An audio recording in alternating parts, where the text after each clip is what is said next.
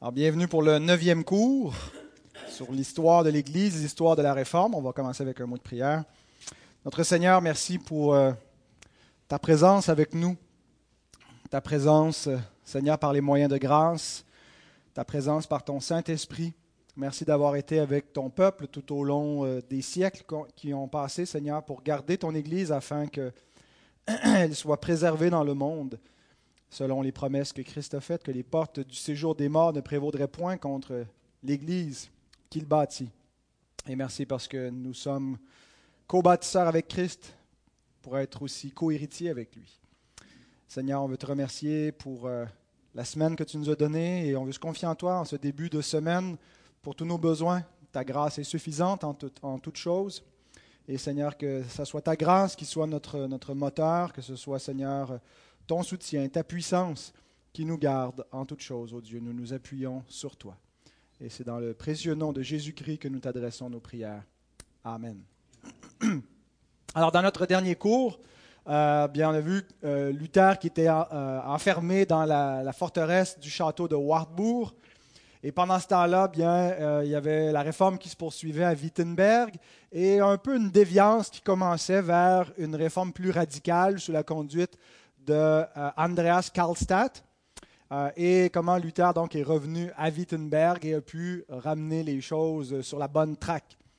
Aujourd'hui, on va voir que euh, finalement, même si la situation a été stabilisée à Wittenberg, la réforme a entraîné, a nourri un, mouvement qui aurait peut-être eu lieu même sans la réforme, qu'on appelle la, révolte paysanne, la guerre des paysans, qui en fait va continuer le cette, effervescence, euh, ces tumultes, euh, et qui menacent aussi de compromettre la, réforme et euh, de, faire sombrer tout le mouvement plutôt dans une révolte que dans une réforme.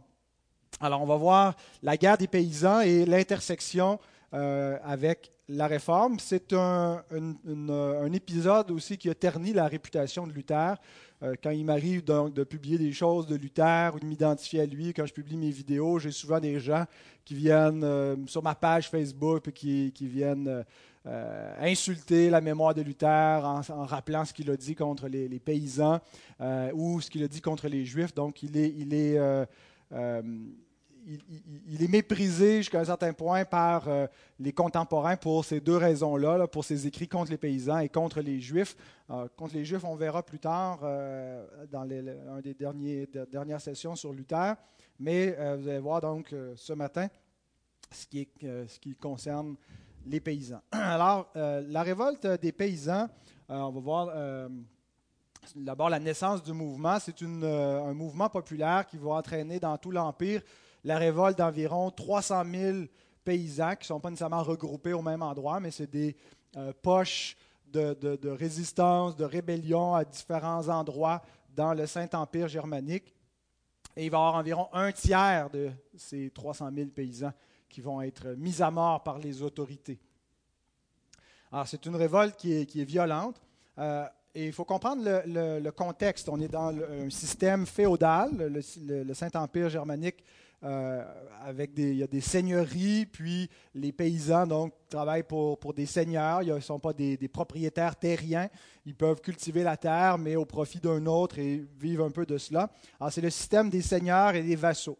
Et euh, la vie donc paysanne, c'est pas une vie qui est, qui est facile, c'est une vie qui est difficile.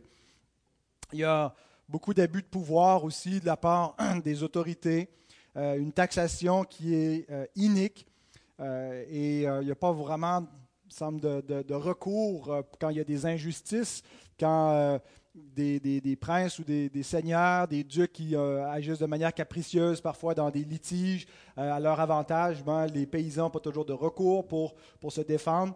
Et donc, les bouillonnements des, paysans, d'un désir de, de s'affranchir de ce système-là, alors commencé avant la réforme. Euh, déjà vers euh, la fin du 15e siècle, dans les années 1490, euh, il y avait déjà des bouillonnements qui avaient lieu et on se souvient du Bundunshu. vous avez vu leur effigie avec le, soulier, la botte paysanne, qui était une organisation paysanne, une union un peu qui faisait des actions violentes. Ben, eux, ils ont, ils ont, commencé, euh, ça a été fondé en 1493, puis il y avait déjà eu quelques soulèvements, quelques attaques euh, ici et là de leur part depuis 1493. ce qui met le feu aux poudres là, de la, révolte paysanne, en 1524, il y a une corvée qui est imposée par un prince ou un seigneur au pays de Bade, et les paysans refusent donc de faire la corvée. C'est Parfois, les, paysans devaient faire une tâche là, pour, pour, le Seigneur sur le territoire duquel ils vivaient. Et euh, ils n'étaient pas nécessairement payés pour, pour ça. C'était, ça faisait partie de, leur vie. Alors, ils refusent. Et puis, c'est le début d'une révolte où ils vont euh, s'organiser en, plus grand nombre. Au lieu que ce soit une centaine de paysans, maintenant, ils, vont se réunir en milliers de paysans pour résister à l'autorité.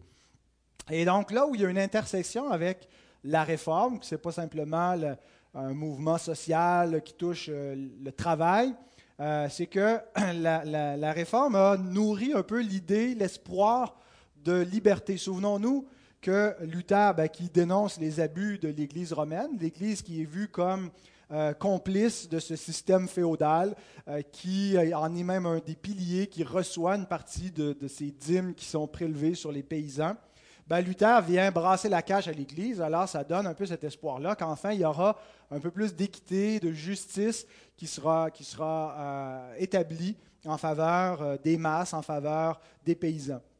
Et il avait, par ses écrits, euh, nourri aussi cet espoir de liberté. Rappelons-nous ces traités de, de 1520 à la noblesse allemande, qui est un peu une invitation, non pas euh, aux masses et au peuple, mais euh, aux autorités, mais de, s'émanciper du pouvoir de Rome. Alors, il y a cet esprit nationaliste, mais il avait écrit aussi au peuple, dans son traité de la liberté du chrétien, dans lequel, euh, on se souvient, Luther avait écrit, Le chrétien est un libre seigneur sur toute chose, il n'est soumis à personne.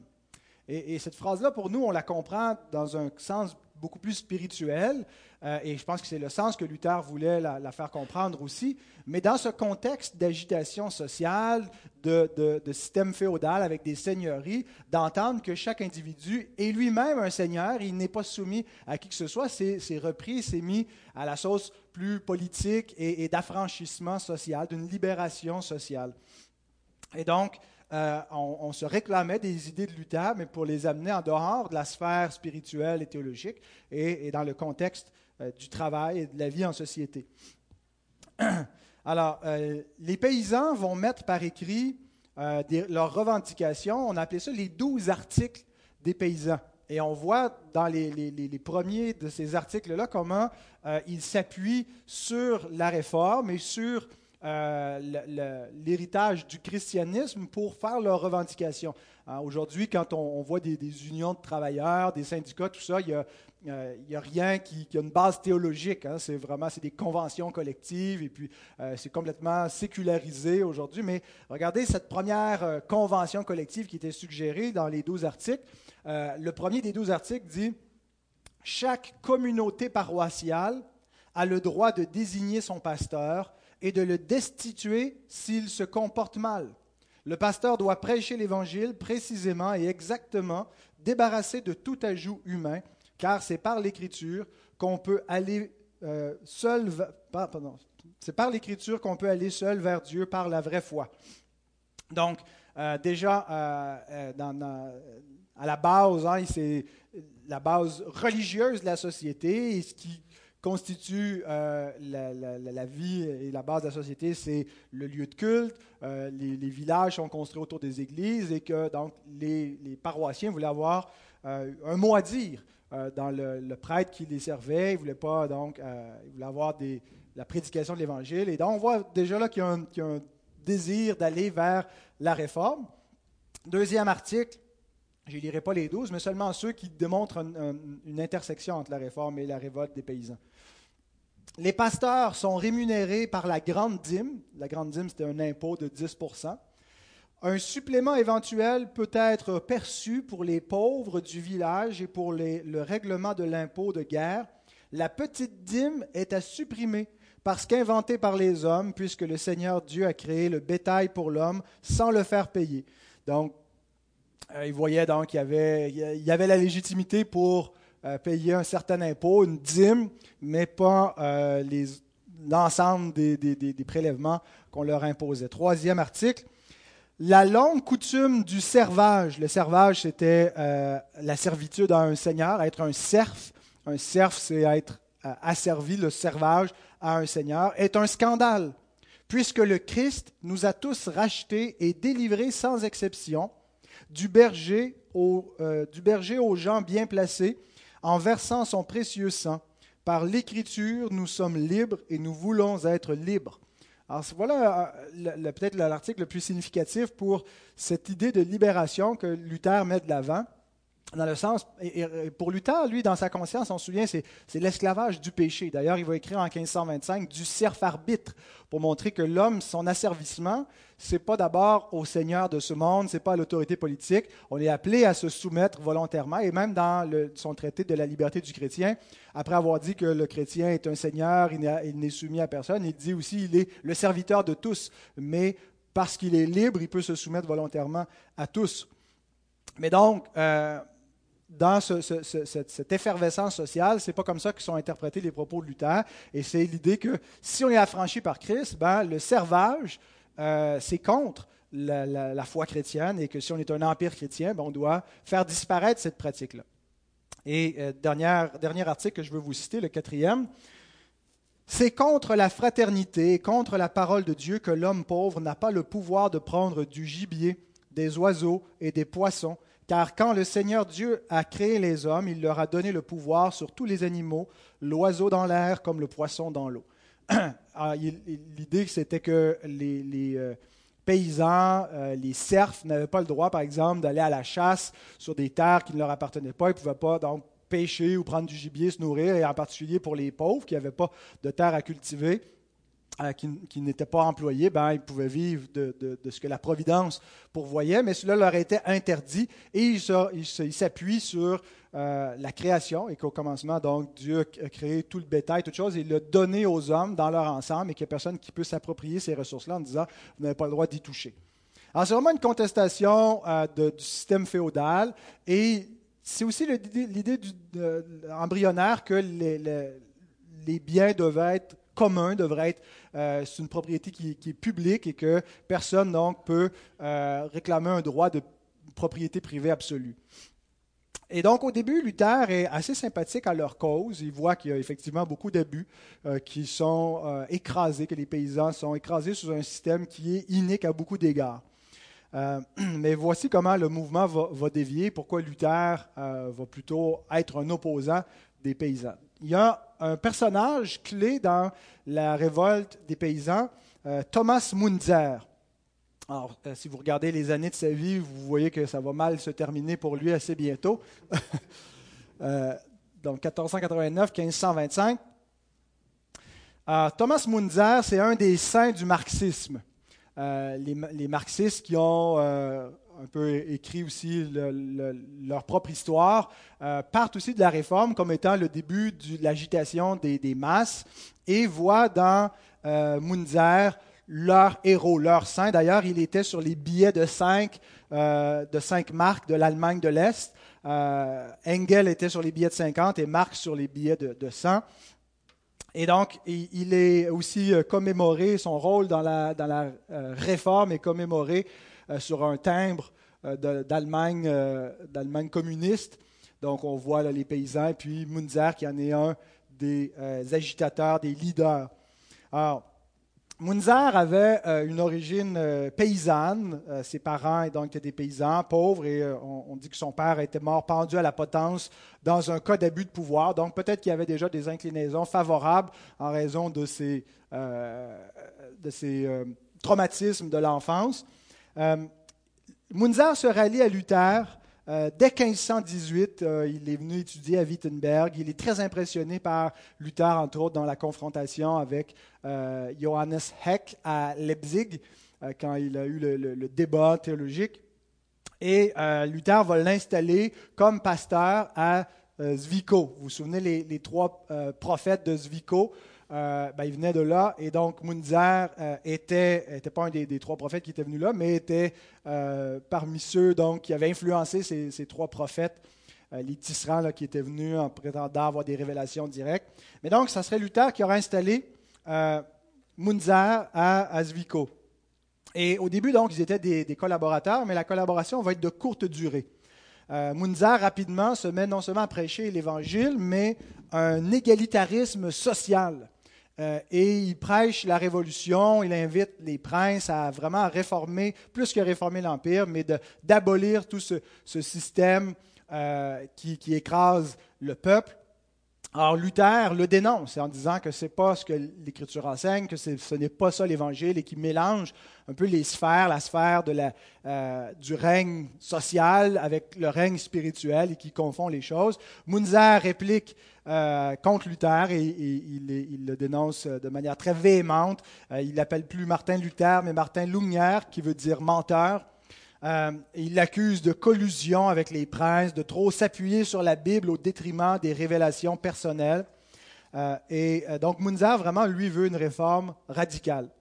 D'ailleurs, il va influencer la mouvance anabaptiste qui va surgir, on, les verra prochainement. Mais, et d'ailleurs, Munzer rejette le, le pédobaptême, va être un avocat du credo baptême. Ça, regarde mal pour nous parce que les premiers euh, baptistes là, ou anabaptistes, ceux qui rejetaient le pédobaptême au profit du baptême de croyants ou du baptême d'adultes, ben, étaient souvent des révolutionnaires comme Munzer, donc ce qui a fait que les églises euh, principales, luthériennes, réformées, tout ça, ont toujours très mal vu euh, ceux qui rejetaient le pédobaptême parce que c'était souvent comme des révolutionnaires qui troublaient l'ordre public. Alors quand Munzer voit la révolte paysanne, pour lui c'est un signe du retour de Christ il, partage avec, Luther cette idée là, que euh, c'est, la fin du monde et que la réforme est un peu comme le réveil final, que l'Église était tombée dans l'apostasie, puis maintenant, euh, c'est le Seigneur qui réveille son peuple et qui la prépare. Alors quand il voit la révolte paysanne, pour lui, c'est le signe que vraiment euh, Christ est, à la porte, qu'il arrive, et il se joint à eux. il se voit comme le nouveau Gédéon qui doit mener les troupes du Seigneur euh, et que même s'ils sont une petite poignée d'hommes, le Seigneur est de leur côté, qu'ils vont euh, triompher parce que Christ va les soutenir. Alors, il est chassé de plusieurs villes de Zvico avec, ses hommes. Il ramasse à mesure qu'il est chassé d'une ville à l'autre. Euh, il, entraîne des gens avec eux et ils finissent par prendre le contrôle d'une ville, Mühlhausen, qui est à 230 km au sud-ouest de Wittenberg. Et donc, ils réussissent à prendre le contrôle de cette ville-là et à imposer un, régime théocratique euh, égalitaire où euh, il n'y a plus de, seigneurs dans cette ville-là, que chacun est seigneur et ils imposent donc par une, violence et un pouvoir euh, qui, qui, écrase. Et il semble que c'est toujours la mouvance du communisme, du marxisme, hein, de s'imposer par la violence. Euh, donc même dans ce qui n'était pas encore l'élaboration, mais eux, les, communistes voient, euh, se, considèrent héritiers de cette révolte paysanne-là comme, comme étant le, début de, cette émancipation. Alors, euh, et à, mesure donc que les gens euh, se, rallient, se rallient derrière lui, son influence augmente, euh, sa prédication a une poigne, un peu comme l'a eu celle de Luther. Certains le voient comme le, hein, le, réformateur véritable, celui qui va aller au bout des choses, parce que Luther a fait les choses un peu à moitié. Euh, ah, surtout, donc, on pense aux masses. Il n'y a pas de gens parmi la noblesse, parmi les autorités qui veulent collaborer avec Munzer. C'est plutôt un adversaire. Et les paysans s'organisent en troupes armées à différentes places et il y a des violences qui éclatent. Alors Luther, maintenant, comment il est impliqué dans ce conflit? Euh, Il va y être euh, impliqué un petit peu euh, malgré lui. Luther est accusé d'une part d'être responsable de ce fiasco, que sa prédication, ses écrits ont nourri cet esprit de sédition, de révolte, et donc certains parmi les autorités tiennent Luther responsable, d'une part. Euh, alors, Luther devra répondre à cela, et je pense qu'il sent probablement, oui, une certaine responsabilité, euh, parce qu'il voit que ses idées sont reprises, même si elles sont dénaturées, mais qu'il a une responsabilité donc à corriger le tir.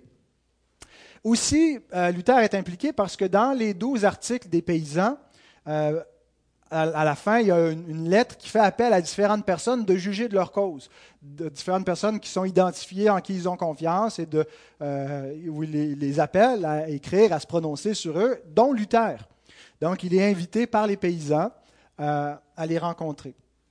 Et donc, euh, Luther va écrire, va avoir trois écrits euh, qui sont directement liés à la révolte paysanne, en plus de certains écrits que j'ai déjà mentionnés qui, étaient indirectement liés. Puis même d'autres, euh, en 1523, il publie De l'autorité temporelle et des limites dans lesquelles on lui doit obéissance, un écrit où il élabore un peu plus sa, théorie du pouvoir politique et euh, comment, par exemple, parce que c'était nouveau cette idée de, on a un empereur qui est catholique, l'empire est, est, chrétien catholique, mais maintenant on a un prince qui, lui, partage pas les convictions religieuses de l'empereur, est-ce qu'il peut résister à cet empereur-là? Euh, ou est-ce qu'il doit une soumission absolue? Alors, quelles sont les limites? Comment est-ce qu'on répartit le pouvoir? Pour nous, euh, ces questions-là sont assez simples. On a sécularisé la société, euh, le gouvernement est laïque, mais le gouvernement, dans ce contexte-là, n'est pas laïque. Euh, L'Écriture nous appelle à se soumettre aux autorités et Luther défend cette, notion-là que la masse doit se soumettre, même si c'est une mauvaise autorité. Elle ne doit pas désobéir à Dieu en soumission à l'autorité, mais elle doit parfois souffrir. Euh, les, abus des autorités en, les supportant parce que les autorités viennent de Dieu. Alors l'autorité n'a pas le droit de se rebeller, c'est-à-dire les hommes n'ont pas le droit de se rebeller contre l'autorité. Mais est-ce qu'une autorité inférieure peut résister à une autorité supérieure, comme par exemple est-ce que Frédéric de Saxe peut résister à Charles Quint euh, si l'autre lui impose de, faire régner le, catholicisme sur son territoire, est-ce qu'il a un tel droit? Est-ce que Frédéric a le droit de résister? Alors dans son traité, euh, il touche à toutes ces questions-là, euh, la répartition des pouvoirs, et, donc ça vient un peu toucher au conflit parce que Luther va s'appuyer sur cet écrit, en particulier pour dire comment on devrait interpréter ces autres écrits qu'il a, publiés dans le cadre de la révolte paysanne. J'y reviendrai. Euh, mais donc le premier écrit de Luther dans le conflit, c'est l'exhortation à la paix à propos des douze articles de la paysannerie. Donc, il répond directement, on l'a invité à se prononcer sur les paysans, il leur répond par cette exhortation à la paix qui est publiée en avril 1527. C'est un petit traité qui fait 27 pages dans euh, l'édition moderne en français de la, Pléiade, des, écrits de Luther. Euh, Luther avait reçu les douze articles des paysans autour du 15 avril, alors qu'il était à Wittenberg, et il se, mettait en route pour un voyage avec euh, Mélenchon et d'autres collègues pour aller euh, en Thuringe. Et pendant donc ce voyage, c'est là où Luther va composer l'écrit L'exhortation à la paix. Mais c'est là aussi où il va constater de visu l'ampleur de cette révolte et voir donc les paysans, voir leur colère. Euh, et alors Luther, dans cet écrit, les exhorte à la paix, le titre le dit. Et il leur dit euh, que s'ils veulent être des serviteurs du Christ, ben, ce n'est pas par la révolte, mais par la croix qu'il euh, faut réformer les, mauvaises pratiques, qu'il faut euh, prier, supporter, puis plaider, mais que ce n'est pas par la violence, que ce n'est pas la voie que, Christ va bénir et approuver, que c'est jamais la bonne voie à suivre. Alors c'est un petit peu la teneur de, de, ces propos. Le deuxième écrit de Luther dans ce conflit, c'est euh, contre, les, ordres pillards et criminels des paysans. Alors ça, c'est le fameux écrit euh, qui euh, ternit la réputation de Luther. Ce n'est pas, pas, très volumineux, c'est seulement sept pages dans l'édition moderne, publié donc un mois plus tard, en mai 1525. Pendant le séjour de Luther en Thuringe, il y avait tenté donc de prêcher, il prêchait la paix, il appelait à la, patience et à, cesser de vouloir se révolter auprès des paysans, mais il sentait qu'il y avait une résistance, qu'il y avait un esprit belliqueux, un esprit euh, de, rébellion euh, parmi la masse, et que malgré donc ces invitations à la paix, il y avait des violences qui éclataient encore. Et même, euh, d'après ce qu'on peut lire dans, son, journal personnel, Luther a eu des difficultés à, revenir en Saxe euh, il y avait donc du tumulte qui aurait pu euh, finalement euh, compromettre leur, sécurité. ils sont parvenus, mais donc l'agitation est telle, Luther se plaint que l'influence de Munzer est devenue plus grande même que celle de, Luther, en tout cas auprès des paysans, et que il faut donc faire quelque chose. Alors, ce qu'il fait, c'est qu'il publie ce traité le 6 mai. Et c'est une, réponse, en fait, dans le traité, il s'adresse premièrement aux paysans et ensuite aux autorités. et aux paysans, il les, il, les, considère coupables d'un triple péché et dignes de mort. le triple péché, c'est que d'abord, ils ont rompu leur serment d'allégeance. Euh, être un, serf, être un paysan, c'était être, euh, d'avoir prêté allégeance à un seigneur. Deuxième péché, c'est qu'ils se sont adonnés au pillage et ils ont versé du sang innocent. Ils sont donc des criminels, ils sont des meurtriers, euh, ils sont des voleurs.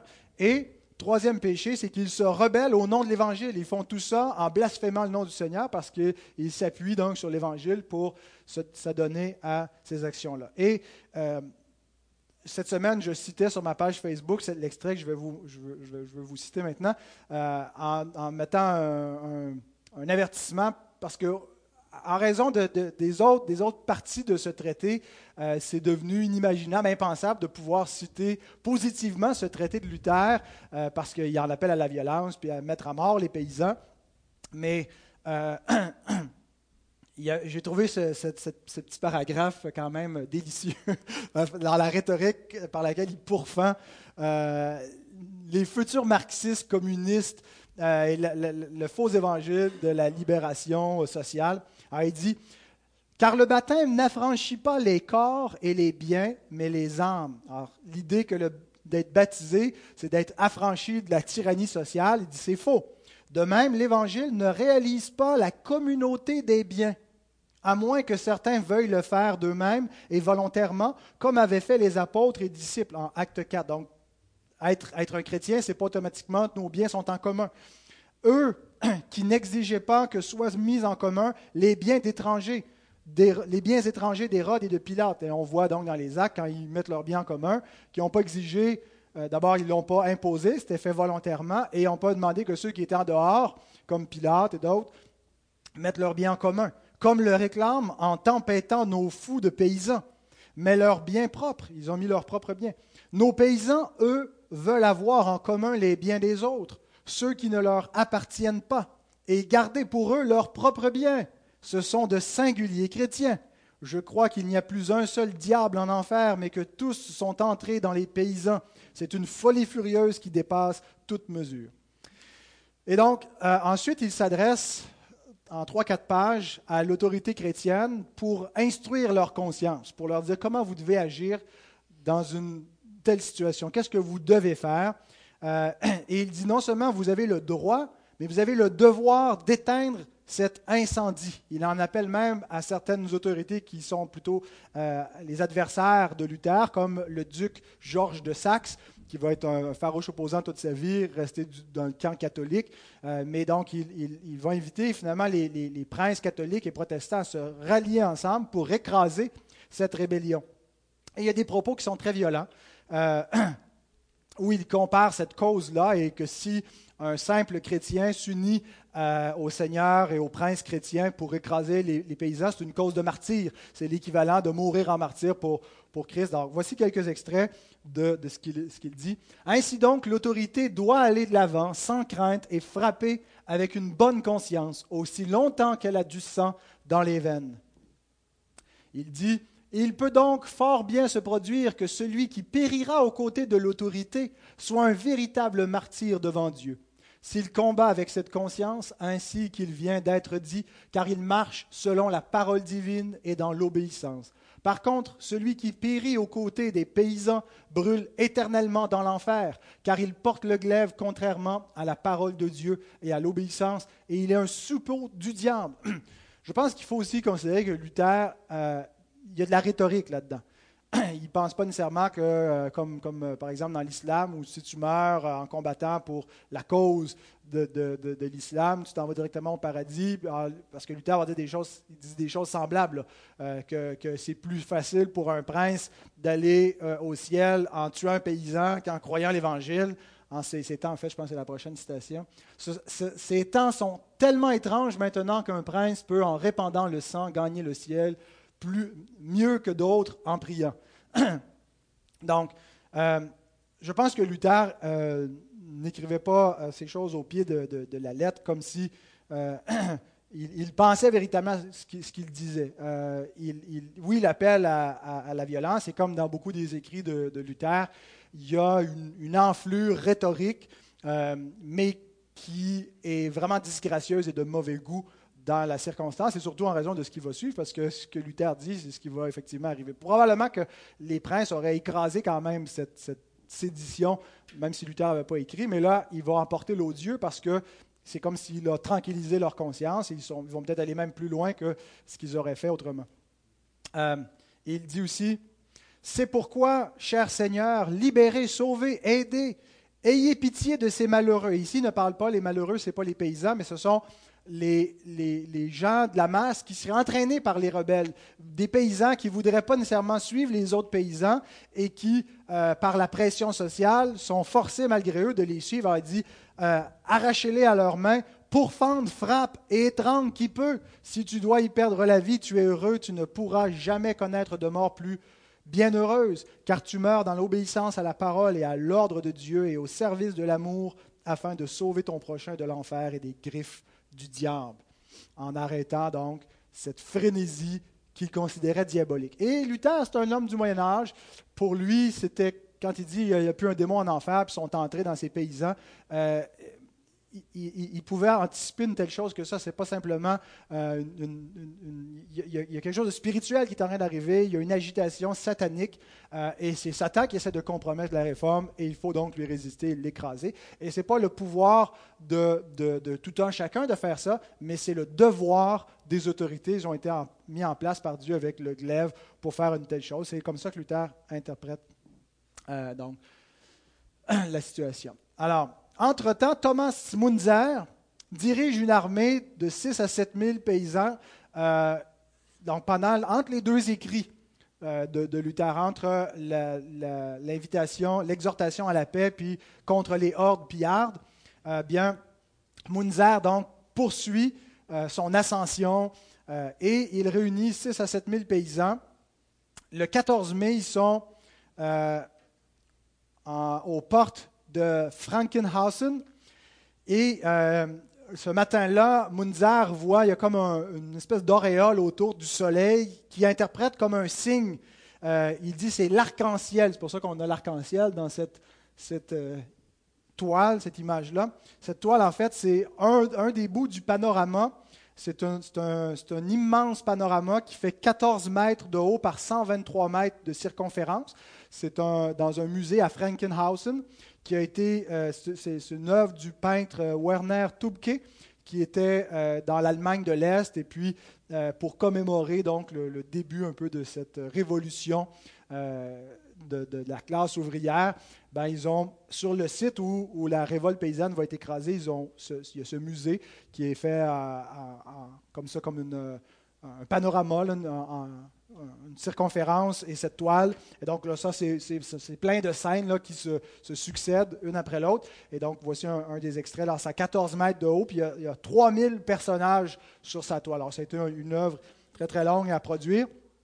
Et euh, donc, euh, il voyait que c'était le signe du ciel, ah, c'est comme l'arc-en-ciel, que Dieu leur garantissait la victoire.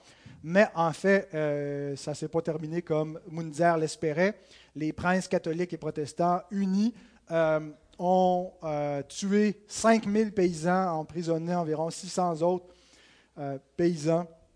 Et Munzer a été capturé. Il s'était caché dans une grange et puis il a été trouvé, capturé, interrogé sous torture. Il a donné quatre lettres qu'il cachait, qui témoignaient de son fanatisme, de son hostilité euh, non seulement contre Luther, mais contre tout ce qui lui apparaissait comme un compromis. Euh, Luther les a publiés euh, pour montrer de quel esprit était animé Munzer, et il est décapité le 27 mai. Et ce qui nous amène au troisième et dernier écrit de Luther dans ce conflit-là, une missive touchant le dur livret contre les paysans, qu'il publie au mois de juillet de la même année, au mois de juillet 1525, environ 33 pages.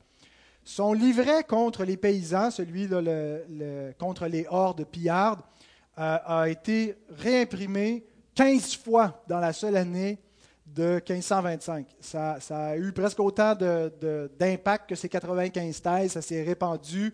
Euh, les gens voulaient voir ce que, ce que le réformateur avait dit à ce propos. Et euh, après quoi, donc, la, révolte a été écrasée, mais les paysans, euh, les autorités, peut-être se sentant autorisées de le faire, sont allés, ont continué à persécuter les paysans. C'est comme si on non seulement voulu les remettre à leur place, mais les pousser un petit peu plus creux dans le trou pour euh, enlever le goût à quiconque voulait encore se, rebeller. Plusieurs ont dû fuir. Donc, leur, situation a été pire pour un temps. Euh, et donc, euh, il y a eu des réactions négatives parmi le, peuple allemand vis-à-vis de Luther, qu'ils ont trouvé que pour un prédicateur de l'Évangile, il avait appelé à massacrer sans pitié, qu'il était un adulateur des princes, qu'il se compromettait même en flattant le duc euh, le duc Georges euh, de Saxe, euh, qui est, qui est pourtant un ennemi, un catholique. Et donc, on invite Luther à, soit se rétracter et puis à, s'excuser, à, s'expliquer. Alors, c'est ce qu'il fait dans cette missive touchant le dur livret des paysans qu'il publie en 1525. Et en fait, il ne se rétracte pas. Euh, il explique plutôt comment interpréter son livret. Euh, il, parle un petit peu comme un papa qui est allé trop loin, qui a, corrigé son enfant, qui a fait mal. Euh, puis il veut vraiment pas s'excuser, il veut pas reconnaître qu'il a eu tort. Puis bon, il essaie de le consoler en même temps, mais il dit Garde, tu as vraiment mal agi, tu le méritais. Puis là, arrête de pleurer, là, puis ressaisis-toi. C'est un petit peu le ton que Luther emploie, de dire Bon, euh, là, on me reproche ci et ça, mais. Euh, et il, dit comment on doit interpréter plutôt son, traité à la lumière de, de, ses, de, hôtes, de son écrit en particulier de 1523, de l'autorité temporelle et des limites dans lesquelles elles doivent, lui doivent obéissance. On lui doit obéissance. Et, il dit, en fait, dans sa théorie du pouvoir, que euh, le peuple n'a pas le droit de se rebeller contre l'autorité. L'autorité vient de Dieu et que ce n'est pas un appel général au massacre, mais c'est un appel à l'autorité de, euh, d'écraser donc cette, rébellion. Et euh, en même temps, dans le même écrit, euh, il, fustige les seigneurs qui vont plus loin, qui persécutent les paysans en leur disant que là, ils abusent de leur autorité et qu'il n'y aura aucune clémence pour ceux qui ne montrent pas de clémence, qui ne montrent pas de miséricorde, en citant Jacques. Alors, qu'est-ce qu'on peut dire en terminant sur les propos de Luther? D'un côté, je pense qu'ils sont répréhensibles. Euh, et nous ne canonisons pas nos, saints de la, réforme. Euh, on, a, on, voit en Luther une figure qu'on apprécie, à laquelle on s'identifie. Euh, mais je pense qu'il faut avoir un peu le regard sur ces hommes-là, comme on a sur les héros de la foi dans la Bible. Euh, le livre de, l'Épître aux Hébreux nous parle des héros de la foi, mais quand on regarde leur vie, c'était plutôt les héros de la foi. Euh, la Bible ne nous, présente pas nécessairement des hommes vertueux, présente des gens lâches, des gens même comme Abraham, qui est donné comme un exemple de foi, mais qui en même temps a menti, euh, a, été lâche à plusieurs égards. Jacob, qui a agi de manière hypocrite. pensons à David, les abus qu'il a faits, son péché, tout ça. Et donc, la Bible n'est pas pas, ne donne pas ces exemples-là comme étant normatifs, mais descriptifs d'hommes faillibles que Dieu peut utiliser, mais aussi qui ont désespérément besoin d'un sauveur. Et les héros de la foi, c'est ceux qui ont la foi. C'est pas hein, quand la Bible parle de Lot, le juste. Ben, on comprend pourquoi il est juste. Ce n'est pas par sa conduite, c'est par sa foi et par la justice du Christ qui lui est imputée. Et on peut dire la même chose de Luther. Ce n'est pas un saint homme, euh, c'est un homme faillible qui avait lui aussi besoin d'un sauveur. Et euh, donc, ça ne veut pas dire que, euh, tout, ce qu'il a dit est disqualifié par euh, certaines erreurs et certains abus majeurs. Je pense aussi qu'on peut dire que Luther a le défaut de ses qualités. Euh, un homme qui a le courage et la colonne pour tenir devant le pape, devant l'empereur et, tout le, pouvoir, quand on le voit, la diète de Worms, se tenir debout et faire face à, cette, autorité et ces, abus, ben, euh, va peut-être plus tard montrer aussi une sorte d'inflexibilité. Euh, c'est le genre d'homme, quand il est tellement convaincu de lui-même qu'il n'écoute plus personne. Euh, et donc, par moments, ça lui sert quand il est du bon côté de la cause, mais quand il se trompe, ben, il se trompe royalement. Et, donc, il persiste et il signe. Il va avoir un peu la même chose avec, dans la rencontre avec les réformés pour céder sur la question du repas du Seigneur. Luther va être complètement inflexible. C'est un trait de caractère qui lui est utile dans certains contextes, mais nuisible ailleurs. Mais donc, il ne se remet pas en question. Et c'est un rappel pour nous de ce danger parfois d'être tellement convaincu qu'on est incapable de, voir nos propres erreurs. Et la Bible nous dit cela, qu'on ne voit pas la, poutre qui est dans notre œil par moment. Alors, euh, prenons garde. Donc, dans l'histoire, Luther, euh, parmi ses, adversaires, entre autres chez les marxistes, il est vu comme le valet des, princes, tandis que Munzer est vu comme le héros des masses. Chez les chrétiens qui voient un adversaire euh, en Luther qui prennent le minimum, là, qu'ils apprécient le, début de la réforme et qui ne s'identifient pas à lui, ben, euh, c'est plutôt Munzer qu'on voit comme l'aile radicale de la, réforme, la vraie réforme, euh, ce qui devait en arriver, la théologie de la libération. Euh, mais, et donc, certains rejettent Luther, l'identifient comme un, meurtrier pratiquement. Alors, je pense que pour nous, euh, nous qui sommes, en tout cas pour ma part, moi je suis un défenseur de Luther, il faut considérer aussi que c'est un homme de son temps. Luther euh, croyait à une réforme magistérielle, non pas contre le pouvoir, mais en collaboration avec le pouvoir civil. Euh, il a commis des erreurs, mais je pense qu'il n'est pas disqualifié pour autant. Il y a des erreurs disqualifiantes, mais ces erreurs s'expliquent quand on comprend aussi le contexte culturel dans lequel il vit. et il y a beaucoup, donc, on a beaucoup à apprendre de cet homme-là malgré ses erreurs.